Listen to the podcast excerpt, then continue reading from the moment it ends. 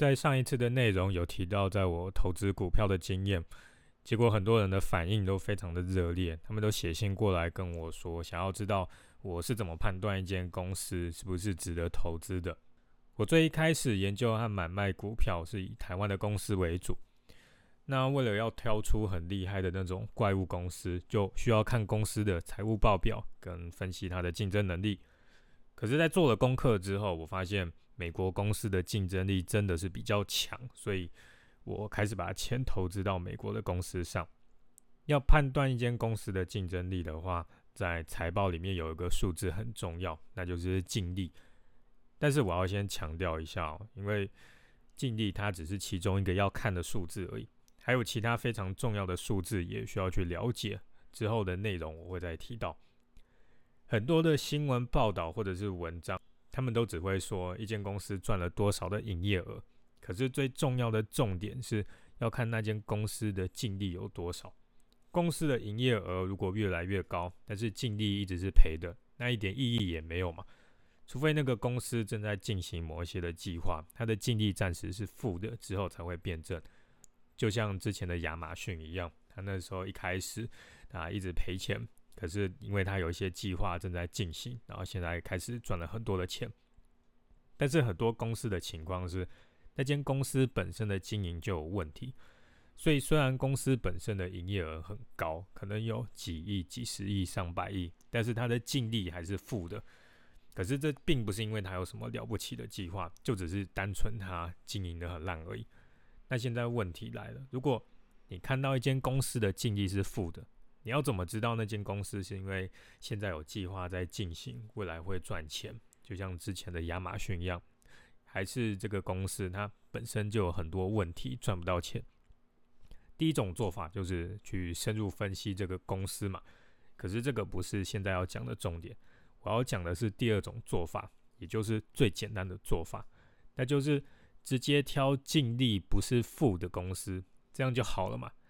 美国厉害的公司有这么多，对初学者来讲，最安全的做法就是直接去挑现在有在赚钱的公司，那绝对是又稳定又安全的做法。虽然这样子会错过一些爆发性成长的公司，可是。投资股票，它最重要的事情和创业是一模一样的，那就是活着。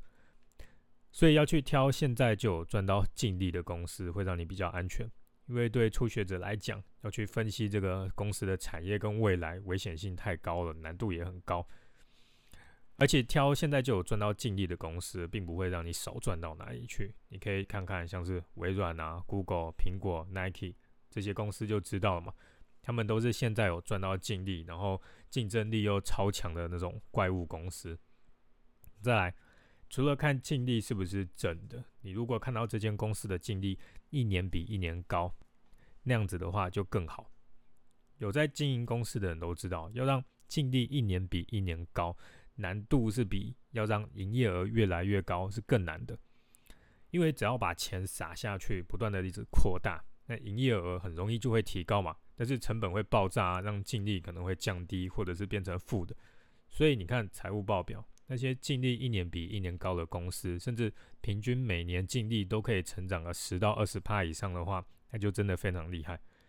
不过有个地方要注意，有时候公司在某一年净利突然飙高的话，那可能是特殊的情况，所以你要看一下它的营业额是不是也跟着变高。如果净利高，可是营业额没有变的话，那就注意一下。那反过来讲，它的净利维持一样，但是营业额降低很多，那也要小心。举例来讲，公司里面它本来的营业额平均是一百元，然后净利十元。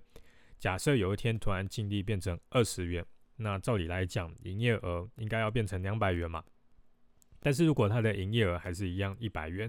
净利就有二十元的话。背后的原因有很多，可能是公司找到更有效率的经营方式，或者是他卖掉了资产，或者是他砍掉了某些业务之类的。不管是什么原因，一样都用初学者的方式来判断。如果这个公司已经连续好几年净利是成长的，而不是说只有某一年净利突然飙高，那通常都不会有太大的问题。净利如果可以连续成长十年的话，是最好的。我建议你可以画一张图表，然后看看净利是不是一直往上。你可能会发现有很多厉害的公司，它不是每年净利都越来越高，而是有时候会低一点。那也没有关系，只要整体的趋势是往上的，那就很好了。你可以看这一集 podcast 下面的资讯叙述的栏位，我有个连接，那个跟图表有关的连接，你点了之后就可以看到那个趋势图的样子，就知道我的意思。另外，在公司经营的时候，他们都会不断的推出新计划来赚更多的钱嘛。可是新计划也要花钱，它会让公司的净利降低，所以我才会说整体的趋势是往上的，那就可以了。如果你画出来的线是平的，那就代表虽然公司有赚到净利，可是每年的获利都一模一样，没有成长，那要投资吗？套一句前面讲的那个老话嘛，厉害的公司这么多，当然要选更好的。就直接挑净利有在成长的公司嘛，除非你是在挑股息股，那个状况又不太一样。未来还会再讲到。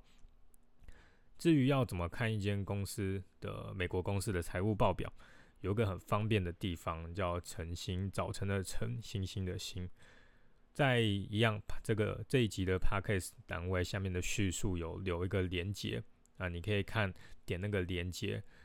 里面会有一个影片的示范，教你怎么去查到一间公司它的美国股票代号是什么，然后怎么去看它的财务报表。不过净利它只是其中一个判断公司的方法，单纯只看净利那是不够的，还需要看其他的数字，譬如说要搭配现金流量来确认财报有没有问题，或者是去分析护城河，护城河就是竞争力的意思，这样子才会更完整。未来的话，我会分享更多的做法，让你知道要怎么判断一间公司啊是不是值得投资。